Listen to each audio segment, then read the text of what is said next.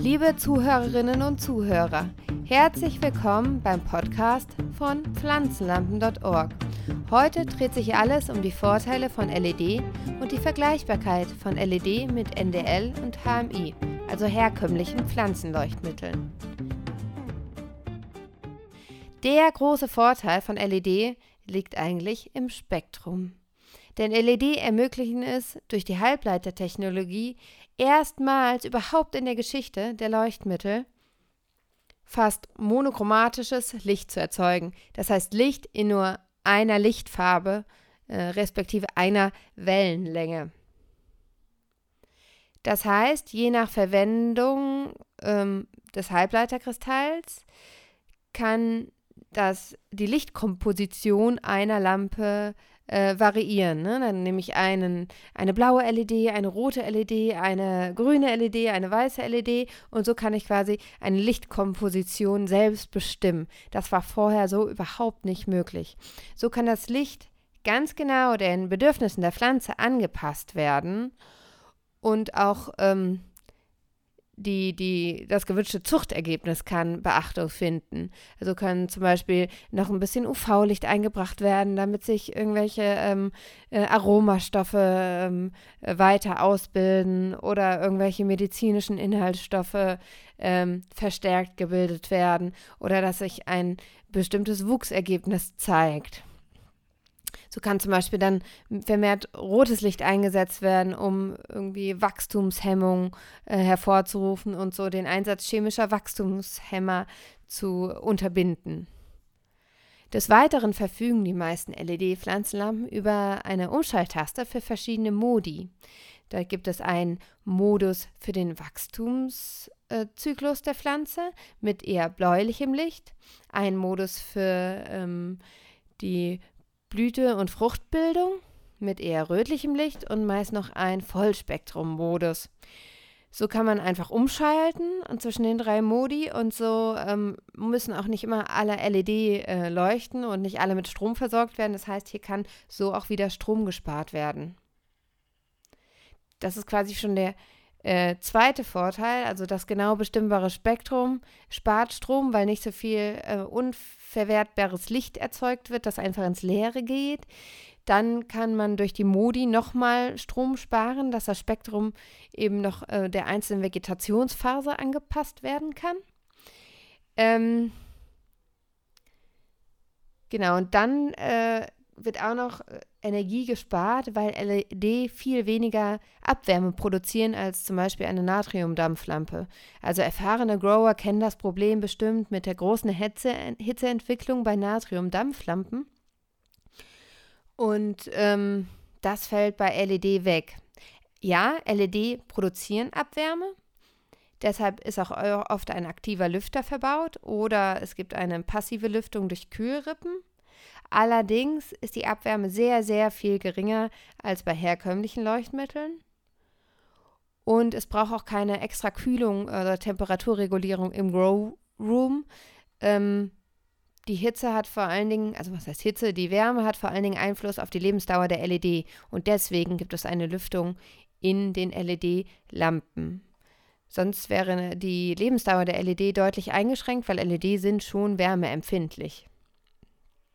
So wird also hier wieder elektrische Energie vor allen Dingen in verwertbares Licht umgesetzt und eben nicht in äh, Hitze. Genau, also wieder Energieverschwendung wird eingedämmt.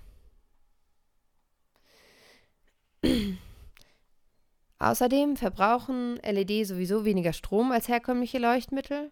Sie verfügen über eine sehr, sehr hohe Lebensdauer.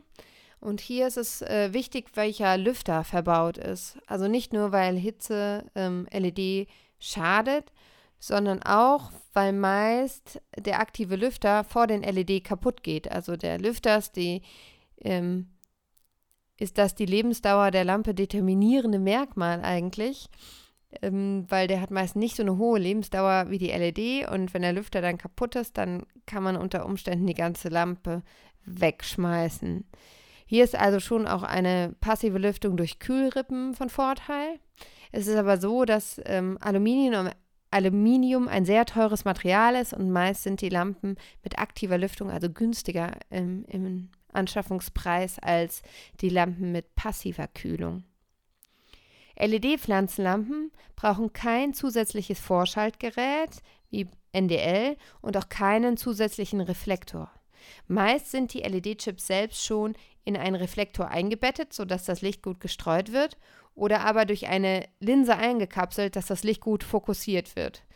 Die meisten Pflanzenlampen, LED-Pflanzenlampen, verfügen über einen Abstrahlwinkel zwischen 80 und 120 Grad. 90 Grad ist hier eigentlich der beliebteste Wert. Und so es, entsteht gleich schon ein Lichtkegel, in dem die ähm, Pflanzen stehen können.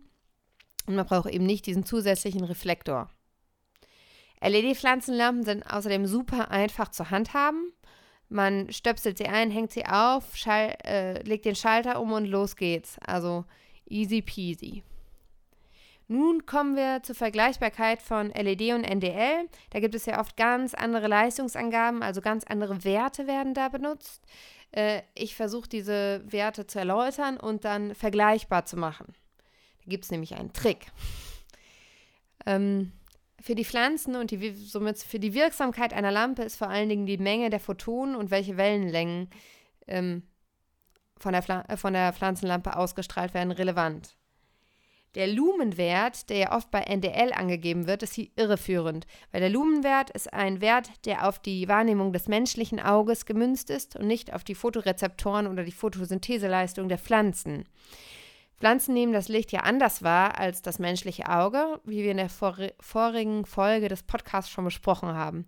Also das menschliche Auge ähm, nimmt Licht am hellsten wahr im grünen und grün-gelben Spektralbereich so und Pflanzen im roten und blauen wobei man hier nicht von Helligkeit sprechen kann, aber das sind die, die ähm, die Fotorezeptoren, das Chlorophyll der Pflanze am besten verwerten kann. Das heißt, der Lumenwert, der eben die Lichtmenge oder Lichtintensität bestimmt, ist hier eher irreführend und äh, für die Pflanze irrelevant. Und ähm, dieser äh, quantitative Lichtwert sozusagen, also die Menge, der gibt ja die Menge des Lichts an, wird noch durch einen qualitativen Lichtwert ergänzt meistens, und zwar durch den äh, Kelvinwert, der gibt die Farbtemperatur an, also sagt, ob das Licht eher rötlich ist äh, und warm oder eher bläulich und kalt. Er sagt also, ähm, welche Farbe, welchen Farbeindruck das Licht insgesamt hervorruft, sagt aber noch nichts über die Zusammensetzung dieses Farbeindrucks. Und diese Zusammensetzung, also die einzelnen Wellenlängen, sind ja für die Pflanze sehr relevant. Äh, genau, das heißt, sowohl Lumenwert als auch Kelvinwert sind für die Pflanze eher irrelevant und sind eigentlich an ähm, den menschlichen Sehsinn angepasste Werte. Nun findet man bei einer LED-Pflanzenlampe viel wichtigere, viel genauere Werte eigentlich. Und zwar die einzelnen Wellenlänge, Wellenlängen, und zwar alle einzeln aufgeschlüsselt.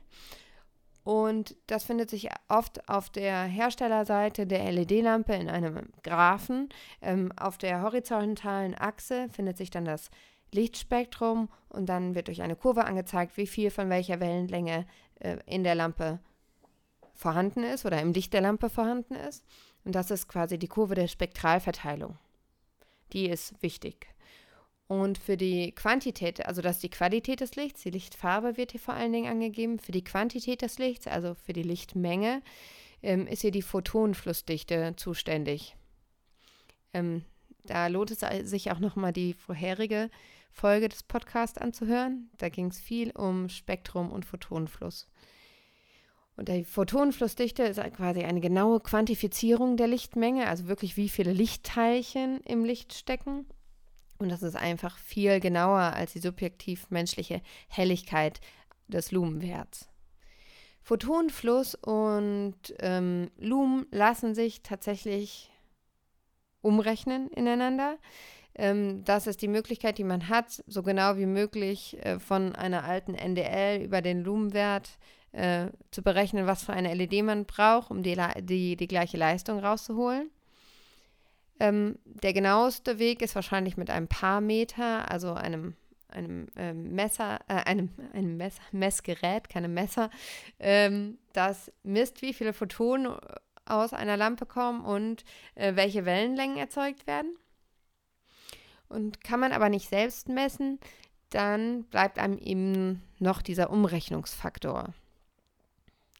Dieser hilft bei der Umrechnung vom Lichtstrom pro Quadratmeter, also von Lux in die Photonenflussdichte. Und für NDL beträgt er 82, für MHI 71. Der Lux-Wert wird hier durch den Faktor geteilt und herauskommt eben die Photonenflussdichte. Ein Beispiel. Man hat einen Lux-Wert einer Natriumdampflampe von 49.200 geteilt durch 82 ergibt das 600. Das heißt, man hat dann eine Photonenflussdichte von 600, die sehr gut ist im Durchschnitt. Eine durchschnittliche Photonenflussdichte von 600 ist sehr wünschenswert. So, und jetzt könnt ihr dann schauen, welchen Wert eure alte NDL hat und euch eben eine entsprechende LED heraussuchen, wenn ihr wollt. So, ich hoffe, es ist soweit alles klar geworden. Die Umrechnungswerte von Leuchtstoffröhren findet ihr auf unserer Homepage ähm, unter pflanzenlampen.org slash Kaufberatung. Vielen Dank fürs Zuhören und bis zum nächsten Mal. Bei Fragen, Anregungen, Kritik schreibt mir gern über Facebook am besten. Ihr findet uns bei Facebook auch unter pflanzenlampen.org.